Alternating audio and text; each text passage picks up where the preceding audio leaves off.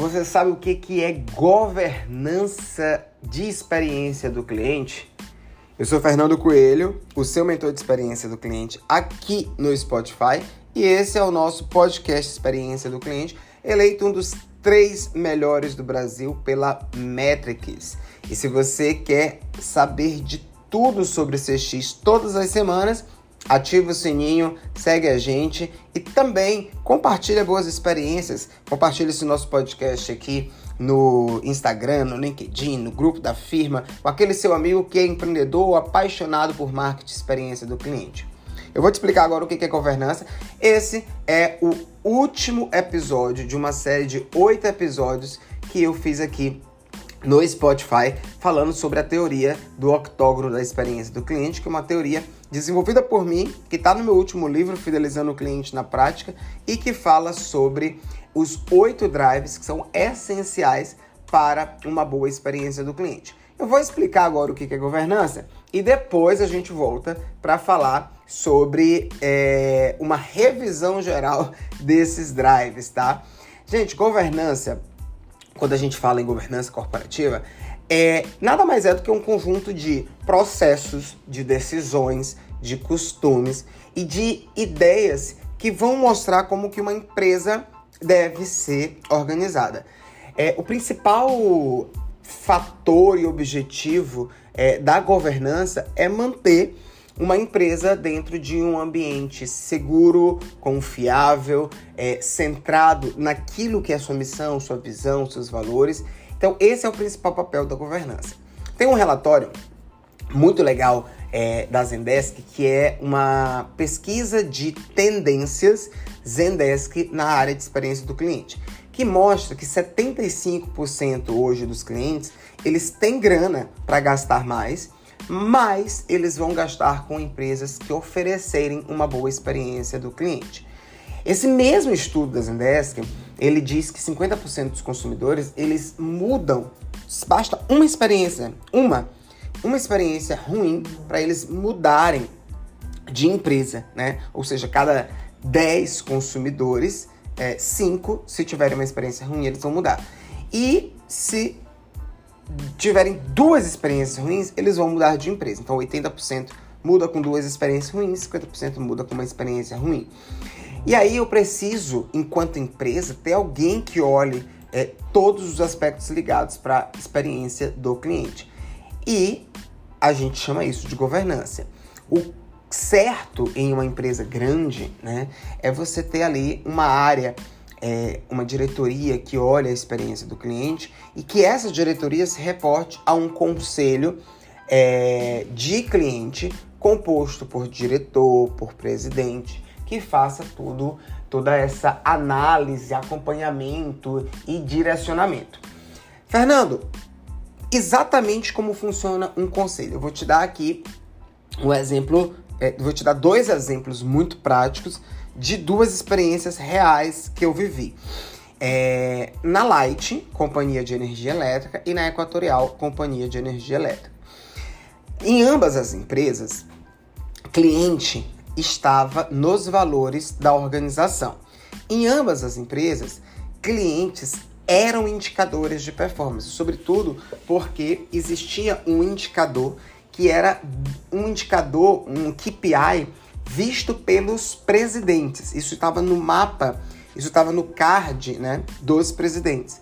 E todos os outros diretores e todos os gerentes e todas as áreas tinham que trabalhar para focar nesse indicador. Então existiam dois grandes indicadores nessas companhias é, e que também existem em outras companhias que um era o EBITDA, isso estava ali no indicador do presidente. O EBITDA é, é, é, seria o lucro líquido depois de todas as amortizações, depois de todos os impostos, depois de tudo que se paga, né? De toda a despesa que se paga operacionalmente. E um outro era cliente, que em ambas as empresas se chamava de ISQP. Ou seja, eles tinham meta de operação, tinha meta de regulação, tinha meta é, do EBITDA, mas o cliente estava ali do lado, lado do EBITDA. E aí, o que que se fazia? É, o nome dessa meta era ISQP, Índice de Qualidade da Satisfação Percebida do Cliente. Então eles olhavam isso dia após dia. Tinha uma diretoria só de experiência do cliente, uma gerência só de experiência do cliente, uma superintendência só de experiência do cliente. Então, a, o papel do diretor era reportar todo mês para o presidente como estavam todos os indicadores, processos e ações relacionados de forma multidisciplinar da experiência dessas companhias. Fernando, um exemplo prático. Para ser mais prático, eu preciso revisar os sete, os sete drives do octógono da experiência do cliente. Então, essa diretoria, ela olhava como é que estava a liderança com foco no mindset do cliente, como é que estavam as práticas de experiência do colaborador, como é que estavam os indicadores de experiência do colaborador, como é que estava o conhecimento sobre o cliente, como é que estava o design da experiência de marca e como era que estavam os indicadores e métricas da experiência do cliente. Então, o, o, o, o comitê ele se reúne uh, mensalmente para reportar tudo isso para a diretoria presidência. Mas os diretores se reúnem também mensalmente com os seus gerentes para entender como estão isso e dar as tratativas. Por exemplo, como é que está a percepção sobre o cliente, sobre a conta de energia, sobre uh, as agências, sobre o atendimento no call center, sobre a imagem da companhia. Então, essa diretoria ela se reunia para falar sobre imagem com a área de marketing, para falar sobre conta com a área de faturamento, para falar sobre clientes com a área de relacionamento com o cliente. E aí eles, olha, eles olham, eles olham permanentemente o que? A voz do cliente, se todo mundo está alinhado com a persona, como é que está o NPS, como estão os indicadores de ouvidoria, o que está sendo dito nas mídias digitais, como é que estão os procedimentos operacionais padrão, se estão sendo cumpridos, como é que estão sendo tratadas as reclamações. Então, esse grande diretor, ele está dentro da governança da experiência do cliente. E aí ele precisa olhar além desses processos indicadores como NPS, como SES, como taxa de fidelidade, taxa de recorrência, taxa de evasão, como que tudo isso impacta no faturamento, na margem da empresa, se é um varejo, como que está impactando no ticket médio, como é que está impactando na venda de produtos por cestas. Então, ele tem este papel né, de, é, abre aspas, governar, fecha aspas, governar a experiência do cliente dentro da empresa. Mas por que, Fernando? Porque diversos estudos hoje mostram que o, o cliente ele está disposto a pagar mais, né? Eu trouxe aí dados da Zendesk, onde é, 7 a cada 10 clientes diz que eu pago mais se eu tiver uma boa experiência. 5 a cada 10 clientes diz, olha, uma experiência ruim eu já troco, já vou para concorrência. 8 em cada 10 clientes diz, olha, eu tolero, até duas experiências eu vou para concorrência. Então, o grande papel é, de uma governança dentro da empresa é olhar tudo isso baseado na missão, na visão, nos valores, mas também em visões de gestão muito prática, né? Na jornada do cliente, nos procedimentos, nos indicadores. É, também a gente falou aqui de experiência do colaborador, como é que está o clima organizacional é, de quem presta o serviço, se essas pessoas estão sendo retidas, porque uma pessoa que sai é, da empresa é uma pessoa que leva capital intelectual, é uma pessoa que leva parte da cultura, é uma pessoa que, se, e principalmente se essa pessoa for envolvida, engajada e dá resultado, é uma pessoa que você está perdendo um talento que é produtivo. Então, a olhar a experiência do colaborador também faz parte. Inclusive, nessas empresas, as diretorias de cliente, elas têm programas de excelência para aplicar para os fornecedores que prestam serviço. Elas têm programas de atendimento para elas treinarem os fornecedores que prestam serviço para ela. Então, é, é, algo olhado com tanto cuidado, tanto cuidado, que criou-se uma diretoria, onde essa diretoria reporta-se diretamente à presidência e olha isso. E aí, o legal da governança. Existe um, existe um comitê dentro dessas empresas, e isso eu sei que também que tem na Vale, que tem outras, outros negócios, chama comitê de cliente, né?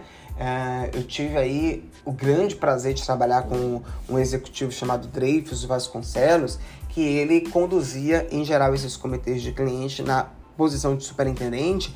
E qual é a, a função do comitê? Pegar tudo isso que eu estou falando e olhar sistemicamente todos os meses. E o comitê em uma grande empresa precisa ser um comitê multidisciplinar.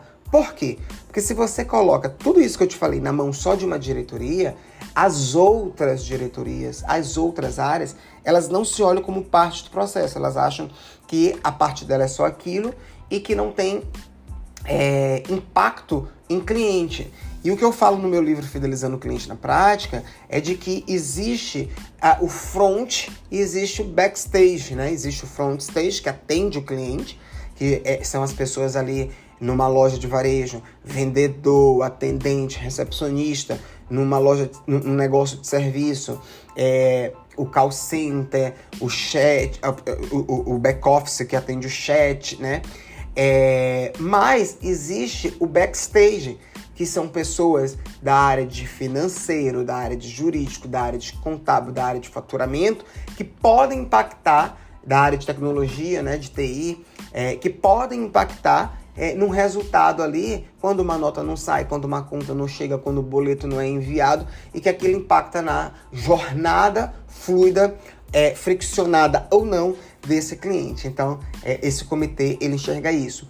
E ali no comitê, já se é definido causas, é, fatos, ações e resultados esperados para reverter situações negativas. Então, é, a governança da experiência do cliente, ela tem como essa proposta refinar e melhorar cada vez mais a experiência é, prática do consumidor. É um trabalho de melhoria contínua é, fortíssimo que empresas que verdadeiramente são centradas no cliente, elas se preocupam, elas olham, elas discutem e uma coisa que é muito legal no comitê é que você ali vai apontar é, erros, falhas, lacunas, oportunidades de uma outra área e todos precisam enxergar isso de forma muito madura, de forma muito é, de forma muito profissional para consistentemente melhorar e mudar processos. Então, a governança da experiência do cliente é essencial para qualquer negócio, tá? É, e aí eu espero que você aí, do tamanho que você for na sua empresa, pense, poxa, como é que eu posso trazer governança? Como é que eu posso olhar todos esses indicadores é, do meu negócio para melhorar constantemente, melhorar meus resultados não só de percepção de experiência, mas também financeiro. Esse foi o nosso podcast dessa semana. Se você gostou, cara, compartilha porque esse é um tema que vale para todas as empresas. Ativa o sininho, avalie a gente aqui, porque quando você avalia o, o, o, o nosso episódio, o Spotify entrega para muito mais gente. Então, esse foi o nosso podcast. Entregue boas experiências. Se você quiser meus livros, tem a descrição na legenda. E se você quiser falar comigo, segue lá no Instagram ou no LinkedIn. No Instagram, Coelho Fernando falou. No LinkedIn, Fernando Coelho Experiência do Cliente. Um abraço, tchau, tchau e até a próxima semana.